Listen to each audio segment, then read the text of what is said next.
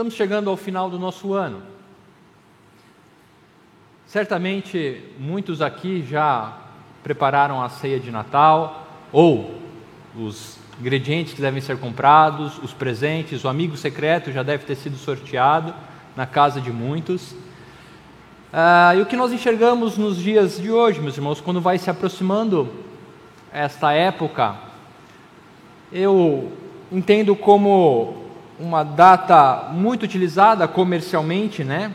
Os shoppings cheios, ah, uma série de sugestões para o que fazer com o seu décimo terceiro. Realmente é uma época que nós celebramos o nascimento de nosso Senhor Jesus Cristo, mas que muitas vezes perde o foco perante a compras, aquisições. Eu gostaria que nessa noite nós refletíssemos à luz da palavra os perigos os perigos de um coração que cede à avareza, a incoerência da avareza para a vida cristã. Eu convido que os irmãos abram suas Bíblias no Evangelho segundo Lucas, capítulo 12. Nós iremos ler uma parábola dita por Jesus a respeito da loucura da avareza, da incoerência da avareza para o ser humano.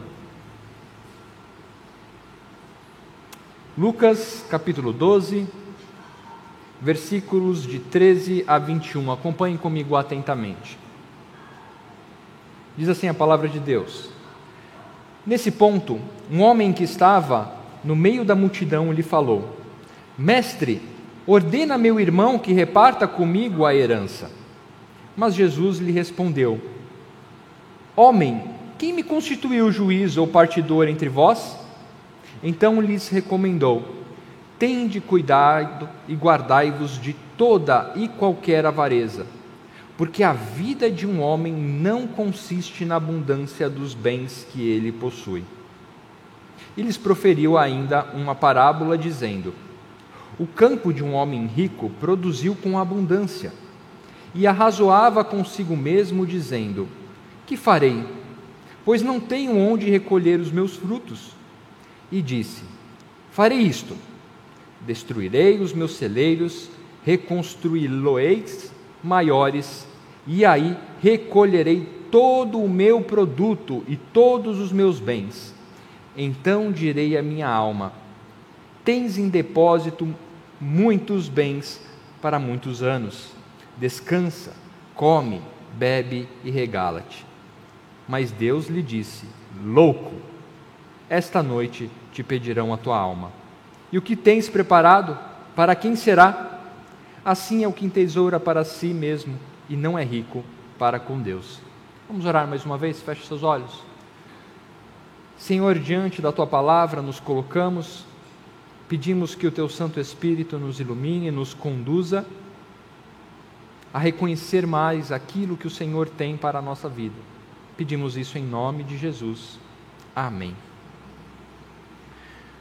Meus irmãos, toda vez que você for ler uma parábola dita por Jesus, é muito importante que você se preocupe com o contexto em que ela está sendo dita.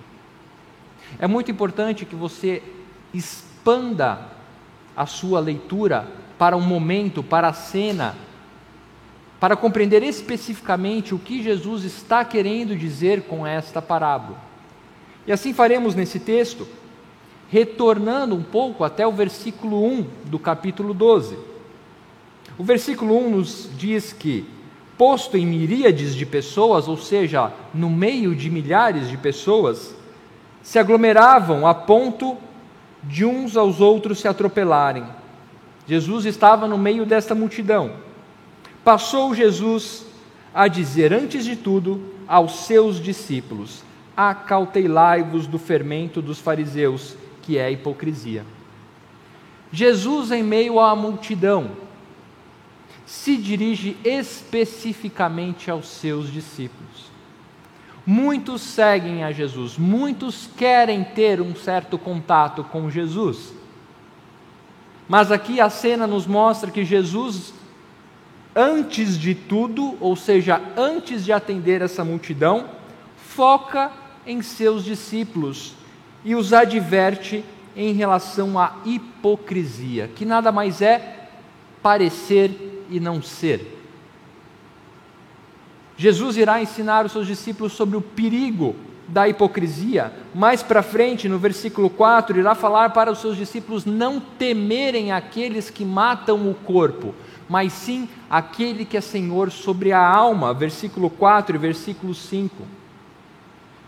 Para que seus discípulos não temam aos, ao poder do mundo, às leis, aos homens, mas sim que temam aquele que tem o poder de lançá-los ao inferno. Jesus ensinará sobre o seu cuidado, versículo 7, falando para que esses homens não temam, que confiem, que descansem. Jesus irá fortalecê-los no versículo 8, dizendo: Digo-vos ainda, todo aquele que me confessar diante dos homens, também o filho do homem o confessará diante dos anjos e de Deus. Em meio à multidão, Jesus está falando com os seus mas durante este momento, vemos que uma voz surge da multidão. E aí entramos no texto que nos foi lido. Enquanto Jesus fala com seus discípulos, uma voz surge da multidão. O que a multidão, representada por essa voz, tem a dizer a Jesus? Então nós lemos no versículo 13 que nesse ponto o homem que estava no meio da multidão falou: Mestre, ordena a meu irmão que reparta comigo a herança. O primeiro ponto que eu gostaria que nós refletíssemos nesta noite, meus irmãos, é que a loucura da avareza distorce a relação do mestre com o discípulo, do servo com o Senhor. Veja por quê. A multidão pode chamar Jesus de mestre. Os homens podem chamar Jesus de mestre mas de nada adiantará se não nos portarmos como seus discípulos. A incoerência, a loucura, a incoerência aqui está. Um homem que chama Cristo de mestre, mas logo em seguida lhe diz o que ele deve fazer. Um homem que se coloca diante do Senhor e diz: Mestre, e ordena que Jesus tome partido de sua causa. Não está errado chamar Jesus de mestre, mas o grande erro que irá alimentar um coração avarento é quando achamos que Cristo está para nos servir, para nos atender. Mestre. Devemos chamar Cristo de mestre, mas devemos nos portar como seus discípulos, servos. Fica claro aqui porque Jesus responde de pronto a esse homem dizendo homem, essa expressão é não simplesmente ele está se dirigindo ao homem, mas parando a conversa e dizendo: Homem, quem me constituiu juiz ou partidor entre vós? Então Jesus começa a ensinar, porque conhecia o coração daquele homem. Conhecia. A Bíblia não diz se esse homem estava certo ou não, se ele estava sendo injustiçado em relação à partilha da sua herança. Mas a questão é que esse homem não se dirigiu ao Senhor e disse: Mestre, eis aqui a minha causa, o que devo fazer? Este homem não se dirigiu, mestre, eis aqui a minha angústia, o que eu devo fazer? Mestre, aqui estão os meus medos, ajuda-me, conduza-me. Não, este homem disse: Mestre, faça. Muitas vezes, meus irmãos, o nosso coração age dessa forma, chamando Jesus de mestre, de Senhor, mas apresentamos o plano completo para Ele do que queremos. Cristo, tu és meu mestre, mas já está aqui pronto, poupei o trabalho, é assim que eu quero que aconteça. É assim que eu quero que as coisas aconteçam. Jesus então recomenda a esta multidão: cuidado e guardai-vos de toda e qualquer avareza, porque a vida de um homem não consiste na abundância dos seus bens todo e qualquer tipo de avareza. A mensagem não estava sendo somente aqueles que tinham grandes fortunas, os afortunados. Todos nós corremos o risco de sermos pegos pela avareza. Quando colocamos a nossa vida naquilo que podemos conquistar. A família, o homem mais humilde, pode cair em avareza quando as suas conquistas fazem a razão da sua vida. Porque a vida de um homem não consiste na abundância dos bens que possui. No que consiste a nossa vida? A nossa vida é medida pelas conquistas, pelas promoções, pelo bônus da empresa, pelos títulos acadêmicos, pelo reconhecimento, seja o que for, qualquer tipo de avareza, qualquer tipo de razão que traga ao nosso coração razão de existência. Posses, bens, reconhecimento. Nada disso é errado, nós veremos mais adiante. Mas Cristo já nos alerta quando isso, quando essas coisas, quando estes desejos tomam conta da nossa vida, tiram o nosso sono,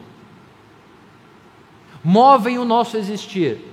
Quando levantamos de manhã simplesmente para obter para nossa vida posses, bens, estrutura, segurança, e disso a nossa vida depende. Cristo está falando então para nós que estamos no meio desta multidão. Então lhes proferiu uma parábola. Jesus quer ser mais claro ainda a ensinar a loucura que é, a incoerência que é, quando nos, quando nos entregamos inteiramente, integralmente, ao desejo de conquista, de posse.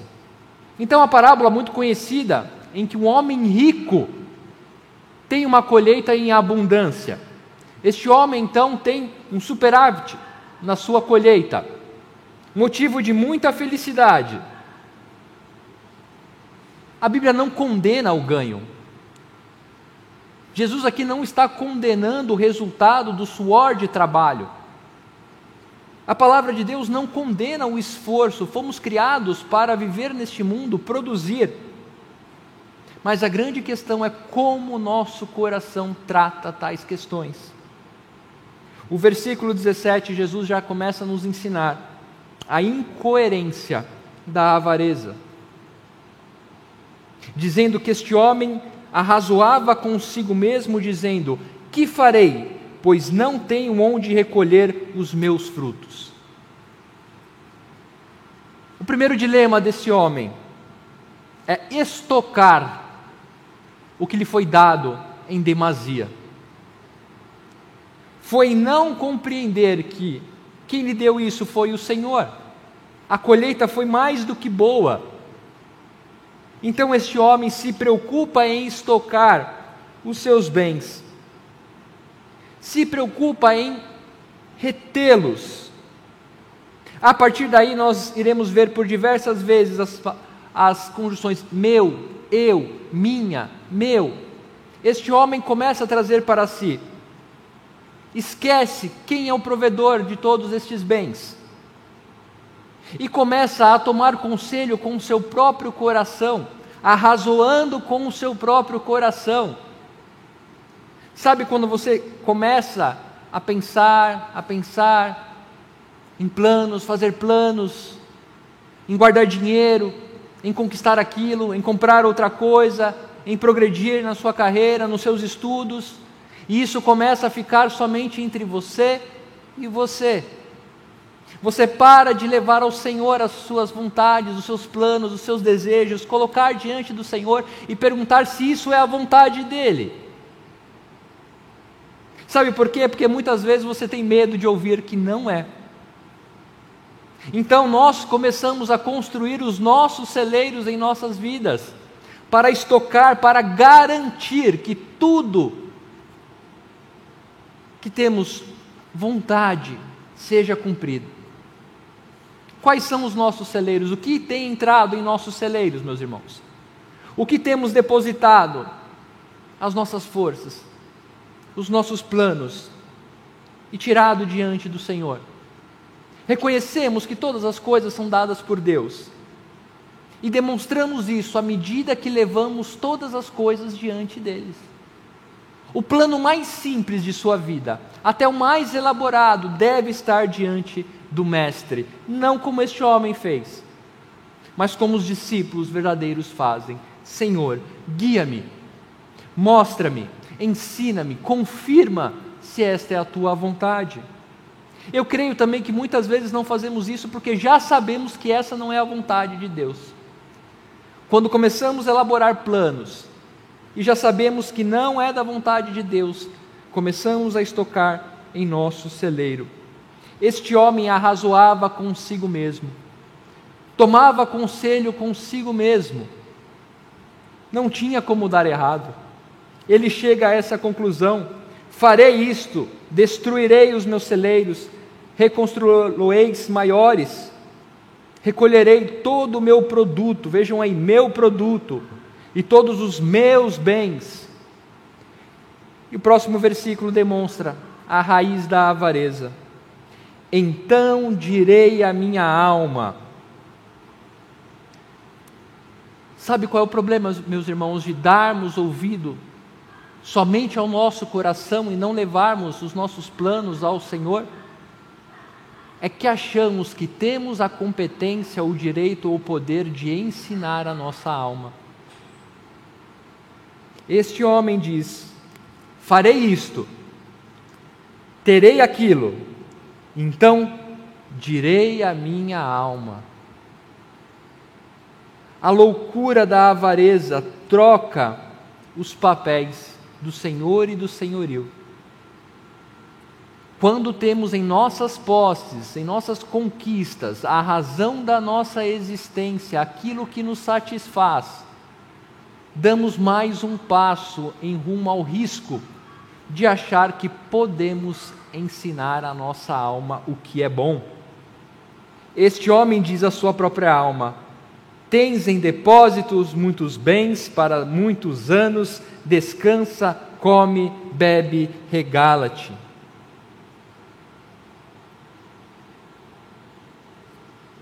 O perigo da loucura da avareza é achar que podemos ser senhores do nosso próprio destino. Achar que podemos escrever a nossa história conforme a nossa vontade dizer à nossa alma o que é bom e no que ela deve se satisfazer, longe da vontade de Deus. Um homem rico, que já tinha tudo o que precisava, um homem com posses, recebeu ainda mais e sequer, sequer questionou a possibilidade da partilha não vemos esse homem pensando em distribuir aquilo que Deus havia lhe dado. Não vemos esse homem pensando em como ajudar aqueles que estavam necessitados, mas sim em construir celeiros maiores.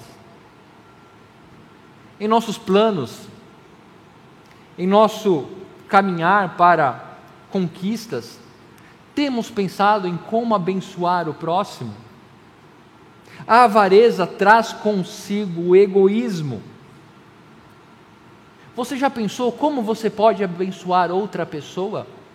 Com o que você tem, com o que você possui, se não bens materiais, com o seu tempo, com o seu conhecimento, com a sua maturidade? Ou simplesmente você acha que está neste mundo para garantir o seu? para fazer a sua parte. Como você tem se apresentado ao próximo? O que você tem, as suas conquistas, estão simplesmente servindo para encher os nossos celeiros, para encher o nosso ego, a nossa conta corrente? como você tem usado os bens, os dons, as bênçãos que Deus tem derramado em sua vida, seja ela qual for, seja ela qual for. Você pode ver a mão de Deus em sua vida, você pode ver as bênçãos que Deus tem feito em sua vida. Como? Como temos compartilhado isso com aqueles que necessitam? Essa parábola nos ensina que a avareza não está restrita aos bens financeiros, mas a toda dádiva que o Senhor nos dá. Conhecimento, tempo, saúde. Como eu posso compartilhar aquilo que Deus tem me dado? Mas os que assim não fazem, nada mais estão fazendo como este homem, buscando a satisfação pessoal apenas limitada ao agora. Embora esse homem planeje aumentar o seu celeiro para que no futuro tenha o que comer, o que se satisfazer, ele esquece que ele não é senhor do seu próprio destino. Muitas vezes achamos que podemos escrever a nossa própria história. Muitas vezes fazemos planos a longo prazo e assim devemos fazê-lo. Mas quando não entregamos todos estes planos, todos os desejos, todas as conquistas diante do nosso Senhor, aquele que nos deu todo este êxito, somos como este homem, fadados à loucura, à irracionalidade da razão de nossa existência. Afinal de contas, qual a razão de sua vida? Pelo que você vive. Qual o motivo do seu abrir de olhos a cada manhã? Porque é isso que Deus responde a este homem. Aquele que acha que terá comida por muitos anos, que está planejando e fazendo toda a sua segurança, que está depositando a sua vida nas posses e nas conquistas? A resposta é: louco. Louco. Esta noite pedirão a tua alma. Planos. Hoje pedirão a sua alma. A loucura da avareza troca os papéis do senhorio e do senhor. E o diagnóstico desta loucura é contraposto pela realidade de que não somos senhores do nosso próprio destino. A nós não cabe o conhecimento ou a possibilidade de sequer mantermos um segundo sequer, se não for pela vontade do nosso Deus. A finitude da vida não está em nossas mãos. Não temos esse controle. Um coração avarento, um coração que busca posses, um coração que busca conquistas como razão da sua vida, não percebe a incoerência de que amanhã pode não estar mais aqui. Louco, esta noite pedirão a tua alma esta noite pedirão a tua alma, e o que tens preparado e para quem será. Todo o esforço desse homem, todo o esforço de um coração que busca apenas conquistas terrenas, é contraposto neste momento. O que terás a oferecer ao Senhor? Aquele que sim, como nós lemos no versículo 5, temei aquele que depois de matar tem poder para, para lançar no inferno. Este é quem deveremos, devemos temer. Não devemos cair na loucura da avareza, consumismo. Vejam, como eu disse no começo, a palavra de Deus, Jesus não está aqui condenando o ganho, o esforço, o trabalho, nada disso mas o quanto o seu coração deposita nessas questões a razão da sua existência. O quanto reconhecimento, dinheiro, posses, trazem segurança à sua vida. Ou o quanto a satisfação, a satisfação em ter, é o que conduz a sua vida. O quanto ter o quanto simplesmente possuir satisfaz o seu coração. Jesus então nos ensina dizendo que assim são os loucos, que deixam ser guiados. Assim é o que entesoura para si mesmo. Assim é aquele que acha que o ter é o suficiente. Um dia lhe pedirão a alma. Um dia lhe pedirão a alma. E o que terá para oferecer? De quem será essa alma? Para onde ela irá? Como crentes, devemos lembrar o que foi ensinado já aqui nos versículos anteriores. Cristo é única forma de nossa satisfação plena. Passamos por dificuldades, passamos por tribulações, eu creio que cada um aqui poderia listar obstáculos que estão passando pelas suas vidas, angústias, medos. Planos são feitos para superar isso. Vontade de melhorar de vida. Mas nada disso pode se sobrepor à nossa satisfação na obra de Cristo Jesus em nossa vida. Cristo nos advertiu que haveríamos de passar por provações cantamos que nada nos separará do amor de Cristo, seja fome, angústia, coisas que se contrapõem a um coração que busca posses. E quando você não tiver? E quando faltar? Como o seu coração responderá? O que você tem a dizer à sua alma? O que você oferece à sua alma como satisfação? Posses ou Cristo Jesus? Cristo diz: Assim é o que entesoura para si mesmo e não é rico para com Deus. Como podemos ser rico para com Deus?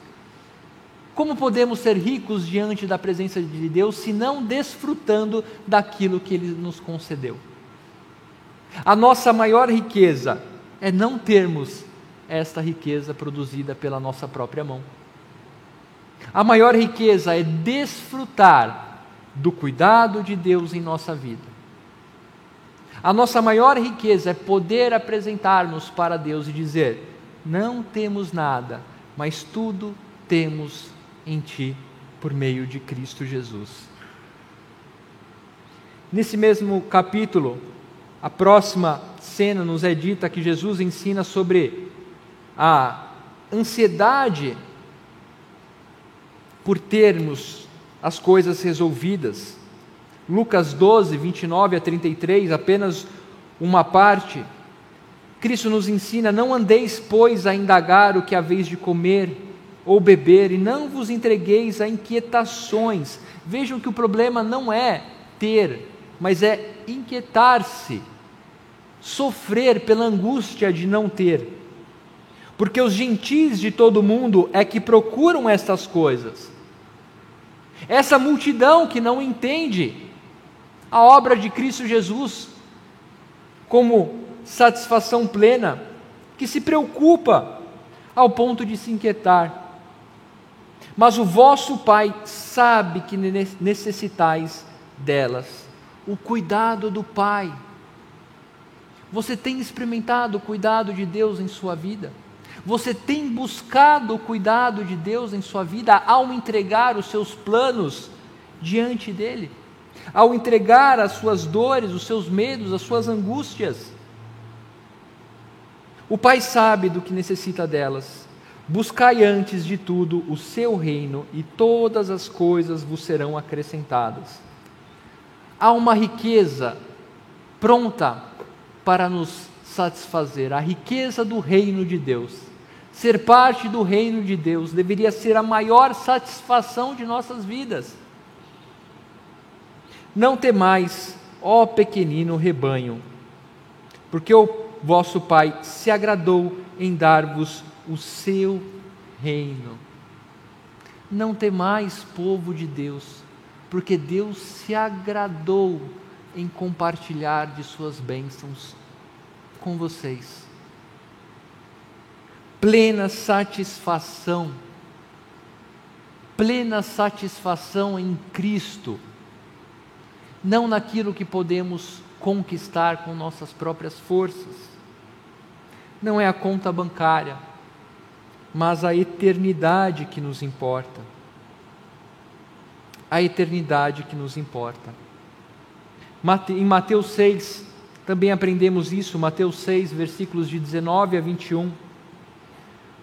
Quando somos ensinados, não acumuleis para vós outros tesouros sobre a terra, onde a traça e a ferrugem corrói, e onde os ladrões escavam e roubam, mas ajuntai para vós outros tesouros no céu, onde traça nem ferrugem corrói, e onde os ladrões não escavam nem roubam, porque onde está o teu tesouro, aí também o teu coração estará. O nosso coração aponta, nos diz onde está o nosso tesouro. E eu lhe pergunto nesta noite: aonde está o teu tesouro? Em que o teu coração está depositado? Qual é a confiança, a satisfação em nossa vida nos dias de hoje? No reino de Deus, na eternidade garantida a todos aqueles que se entregam a Ele? Ou simplesmente no bônus, no décimo terceiro, na lista de presentes, nas conquistas, na posse? Tudo que a traça e a ferrugem corrói. Vejam que Jesus está nos ensinando sobre a total incoerência para a vida cristã em depositar a sua confiança em bens e posse. Loucura, loucura. A avareza é a loucura de quem não entendeu o que é suficiente para se viver uma vida. A avareza, o desejo por posse. Aqueles que não entendem ou que não buscam no Senhor a satisfação plena. Algumas aplicações que eu gostaria de trazer nessa noite. Primeiro, que nossa luta, nossa luta contra a loucura da avareza começa pelo nosso senso de submissão. Lembra como começou essa cena que nós contamos? Uma voz em meio à multidão dizendo: Mestre, mas não se comportando como discípulo. A luta contra a loucura da avareza começa quando compreendemos que chamar Cristo de nosso Mestre requer submissão. Muitos chamam Jesus de mestre, mas nem todos se colocam como seu discípulo, vivem como seus servos. Segundo, reconhecer que todas as coisas pertencem a Deus fazem com que as posses e conquistas não tomem um lugar indevido em nossa vida. Reconhecer que tudo provém do nosso Senhor faz com que as coisas que ganhamos, que conquistamos, não ocupem lugar que não devam. Reconhecer a finitude da nossa vida nos faz pensar o quanto temos compartilhado aquilo que Deus tem nos dado com o próximo. O quanto você tem compartilhado, ajudado, abençoado aqueles que estão à sua volta. Novamente, não somente com recursos financeiros, mas com tudo que Deus tem lhe dado. E por último, crer que Cristo é a nossa fonte de satisfação nos permite desfrutar das riquezas do reino de Deus.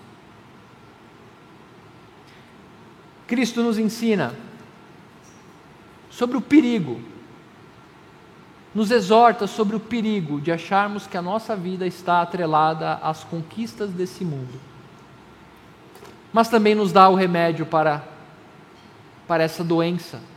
Confiar, confiar na obra de Cristo, confiar que o Pai conhece as nossas necessidades e nos satisfazermos de forma plena naquilo que recebemos do nosso Senhor.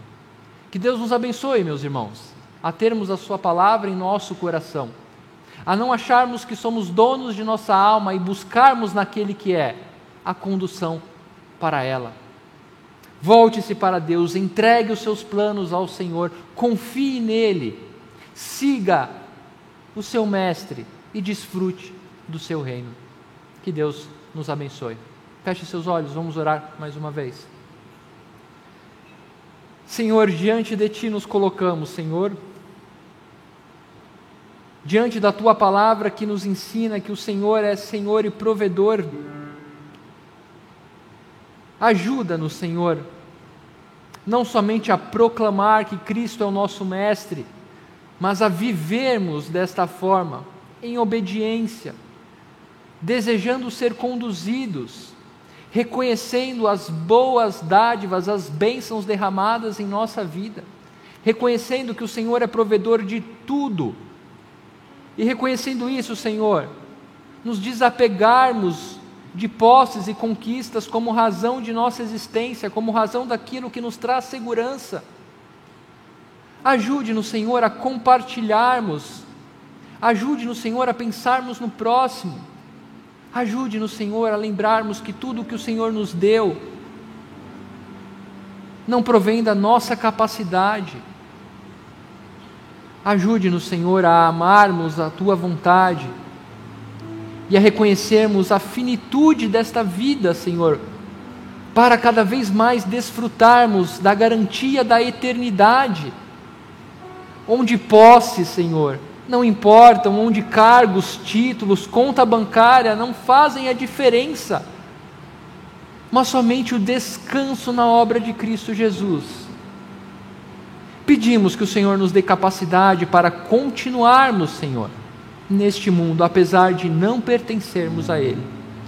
E que nesta caminhada, Senhor, possamos construir, produzir, mas lembrar que tudo vem de Ti. Não nos deixe, ó Pai, cair na loucura da avareza.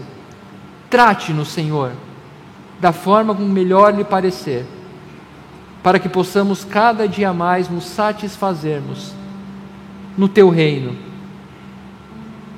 reino dado àqueles que confiam e descansam na obra de Cristo Jesus. Por quem oramos. Amém.